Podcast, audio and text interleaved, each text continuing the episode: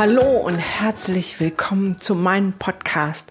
Mein Name ist Gunda Frei und dieser Podcast ist für Eltern, Erzieher, Pädagogen, Lehrer, alle, die mit Kindern und Jugendlichen arbeiten oder leben und ihnen zu Entwicklungssprüngen verhelfen wollen. Ich freue mich von Herzen, dass du da bist. Diese Folge geht um das sozusagen schauspielerische Talent unserer Youngsters, das manchmal echt enorm groß uns und uns an den Rand unserer Verzweiflung bringen kann.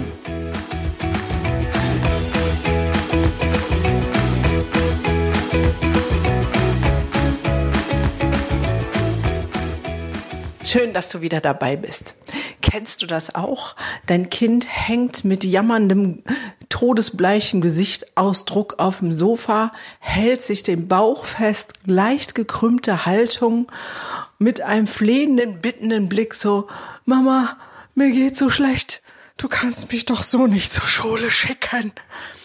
Und du stehst da und guckst und denkst so, hm, ist das jetzt wirklich echtes Bauchweh oder hat er einfach ein großes schauspielerisches Geschick?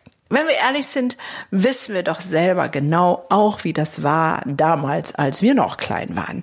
Wir wussten genau, welche Knöpfe wir bei unseren Eltern drücken müssen, welchen Gesichtsausdruck wir auflegen müssen, welche Symptomatik wir vorspielen müssen, damit unsere Eltern auf uns reagieren und das tun, was wir wollten. Und wenn wir das als Kinder konnten, was meinst du denn, was deine Kinder können? Na, genau das Gleiche. Die wissen genau, wie du funktionierst und wo du tickst und wo sie welchen Knopf zu drücken haben, damit sie das bekommen, was sie haben möchten. Das ist doch mal glasklar wie klare Gloßbrühe. Und dennoch gibt es hier ganz große Unterschiede und die Frage bleibt, was mache ich denn damit als Elternteil oder auch als Pädagoge und Erzieher? Die Unterschiede will ich zuerst benennen. Einmal hängt es natürlich ganz maßgeblich von deinem Kind ab, wie groß dieses schauspielerische Talent ist. Das ist ja vielleicht in deinem Kind veranlagt, wenn du ein besonders sensibles Kind hast. Das heißt, sensibel in der Wahrnehmung, was andere bedürfen. Dann ist die Wahrscheinlichkeit groß, dass es auch dieses Talent sozusagen besitzt. Ich habe nun zwei sehr unterschiedliche Söhne. Der eine sieht an der Nasenspitze des anderen sofort ab, was los ist und was nicht. Und der andere, der sieht vor allem, was bei ihm so los ist. Und ähm, bei ihm ist das schauspielerische Talent nicht so ausgeprägt, mich an der Nase rumzuführen, weil er da nicht so die Antennen ganz fein aufgestellt hat. Das heißt, die erste Frage, ist es echt oder ist es unecht? Was weißt du über dieses Kind, dein Kind oder in der Gruppe, wo du auch gerade, welches Kind dir gerade so vor Augen ist? Ähm, ist es eins dieser sensiblen Kinder, die genau die Antennen überall haben und wissen, was der andere braucht und ähm, auch schon mal schneller in Deckung gehen? Emotional oder innerlich sich zurückziehen, wenn etwas zu viel sind. Die heißt, die sehr sensibel und feinfühlig sind. Weil diese Kinder wissen ganz besonders genau, was sie bei anderen tun müssen, damit ähm, sie zu ihrem Profit und ihrem Vorteil kommen. Das erkennt man auch zum Beispiel in der Schule. Die sind die, die vielleicht ähm, mit anderen Ussel machen, aber nicht auffliegen, während die, die diese Antennen nicht so aufgestellt haben, die machen mit anderen Ussel und sind die, die immer auffliegen, weil sie die Signale nicht verstehen, wann sie sozusagen in Deckung gehen müssen. Also, wenn du dann identifiziert hast, okay, du hast eins dieser wunderbaren Kinder, die sehr sensibel auf diese Umwelt reagieren, dann sage ich mal, wird es auch schauspielerisches Talent besitzen. So, Jetzt ist die nächste Frage, wann setzt dein wunderbares Kind dieses ein und wie gehst du damit um? Der nächste Schritt, den ich da drin für mich verstanden habe, ist, dass ja eigentlich nur das getan wird im schauspielerischen Talent, was sie genau wissen, was mich piekst. Also mein Sohn hat das öfter hingekriegt, genau diese Bauchwehnummer und ähm, hat dann auch geschafft, dass er dann zu Hause bleiben durfte, das ein oder andere Mal. Da ich mir auch nicht so ganz sicher war, habe ich dann gesagt, ja, aber wenn das heute Mittag nicht besser ist, dann äh, musst du zum Arzt gehen. Und ich habe immer Konsequenzen ausgesprochen. Da gibt es das, so, ne, wer feiern kann, kann auch arbeiten gehen und wer krank ist, bleibt halt auch zu Hause.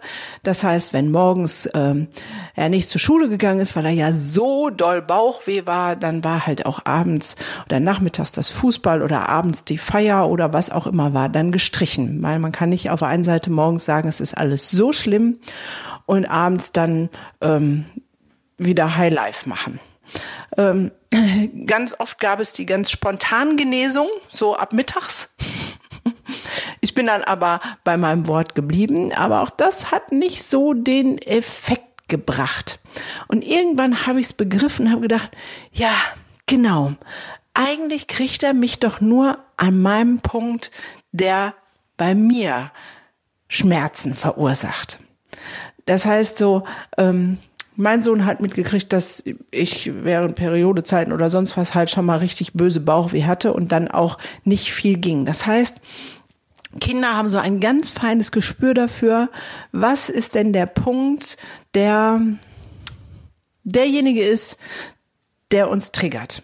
Und ich wusste zum Beispiel damals, äh, Bauchweh war das eine und das andere, was noch viel elementarer war, ist, dass ähm, bei Dingen, die in der Schule ganz schwierig waren, ähm, mein Sohn man schon mal gerne gekniffen hat. So, das heißt, wenn er dann Bauchweh hatte, dann bin ich erstmal mit ihm durchgegangen, habe gesagt, so, was ist es denn jetzt? Steht irgendwie eine Klassenarbeit an? Ist irgendwie was Komisches in der Schule? Ähm, so, dann bin ich das mit ihm durchgegangen und ganz oft war das auch so. Und dann habe ich gesagt, guck mal, da sind Bauchschmerzen, die haben jetzt einen Grund, das ist auch okay, aber deswegen kannst du halt nicht zu Hause bleiben. Und dann aber irgendwann hatte ich das wirklich raus, zu wissen, okay, der, der, der veräppelt mich. So, und ich glaube, wir Eltern wissen das ab einem gewissen Punkt wissen wir auch, wann hat er mich veräppelt und wann nicht. Und wenn du die ganze Zeit schon irgendwie konsequent warst und ähm, das irgendwie nicht fruchtet und immer wieder passiert, dann ist die Wahrscheinlichkeit groß, dass er dich veräppelt hat. So, was machst du denn dann jetzt? Ich bin dazu übergegangen, das anzusprechen. Für mich ist sozusagen auch die Macht des Kommentierens mit einer meiner bewährtesten und ähm, besten Erziehungsstrategien. Da mache ich vielleicht noch mal eine eigene Folge drüber. Auf jeden Fall habe ich ihn dann angeguckt und habe gesagt, hör mal, Kollege Turnschuh, ich glaube, du hast halt keinen Bock auf Schule. Und dann habe ich ihn durchdringend angeguckt und er guckte mich mit seinem wehleidigsten, wehleidigen Gesichtsausdruck an. Ich habe ihn weiter angelächelt und er hat versucht, weiter ähm, wehleidig zu gucken. Ich habe ihn noch ein bisschen weiter angelächelt und nochmal wiederholt. Ich sage, ja, gibt einfach so Tage, da habe ich auch keinen Bock. Kann das gut verstehen. Und dann auf einmal konnte er nicht mehr an sich halten, hat zusammen zurückgegrinst. Das wehleidige Lachen, der wehleidige Blick verschwand und er sagte, ja, ich habe heute einfach keinen Bock. Und dann hatten wir es raus. Und seitdem brauchte ich ihn nur noch angucken und sagen, so, wie haben wir es denn heute? Sind es echte Schmerzen oder ist mal wieder äh, kein Bockstrategie angesagt?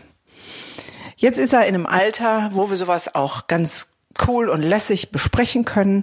Und ja, ich bin eine äh, Mutter, die auch dann und wann mal, sehr selten, aber dann und wann mal ihr Sohn einfach nach zu Hause lässt, weil er keine Lust hat. Ich weiß, dürfte man jetzt nicht so laut sagen, weil Lehrer hören ja hier auch zu.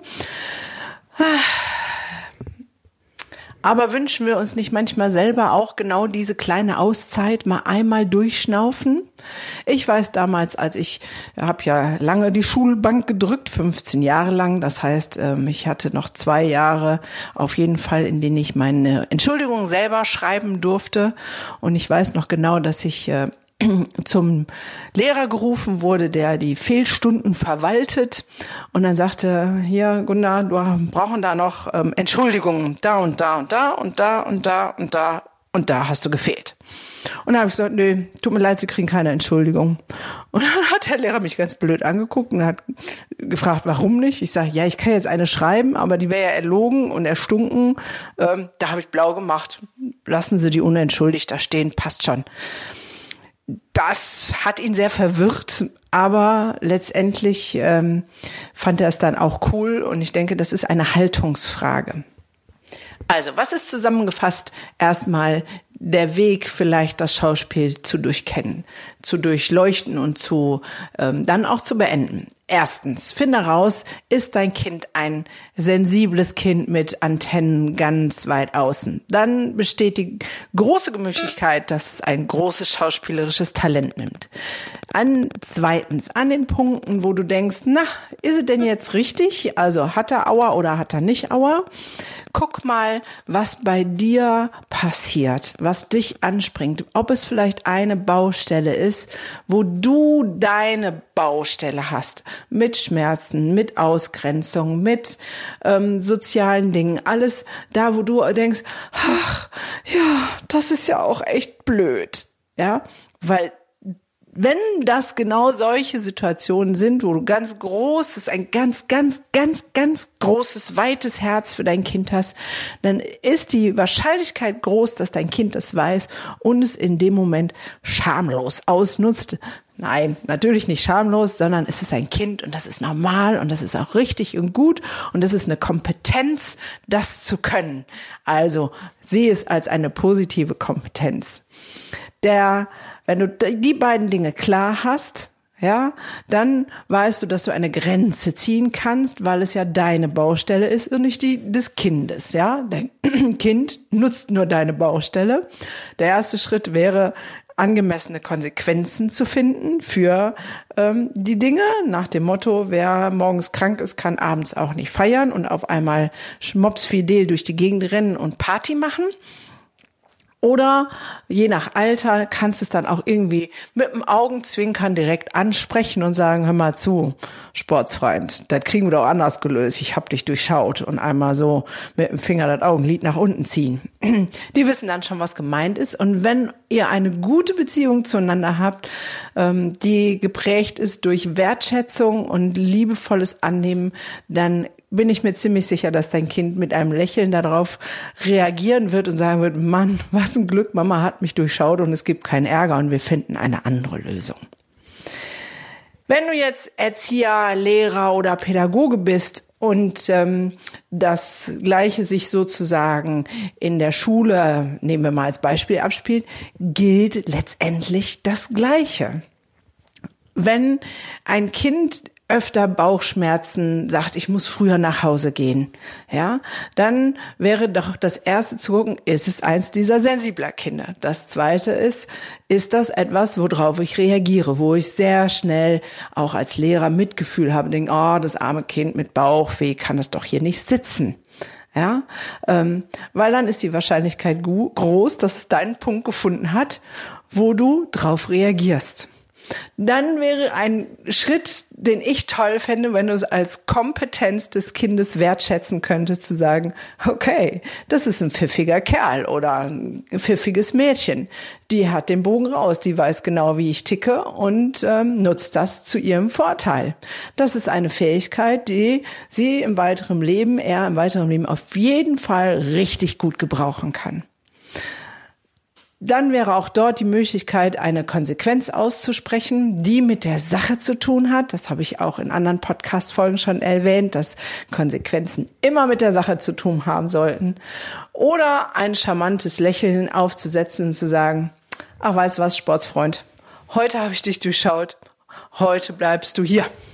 Auch das geht aber um weitere Eskalationen sozusagen zu vermeiden, sollte das genau in dem gleichen charmanten Augenzwinkern sein, nach dem Motto, ich habe dich durchschaut, komm, wir finden mal eine andere Lösung, dass das jetzt für dich hier im Unterricht noch gut geht und gut weitergeht.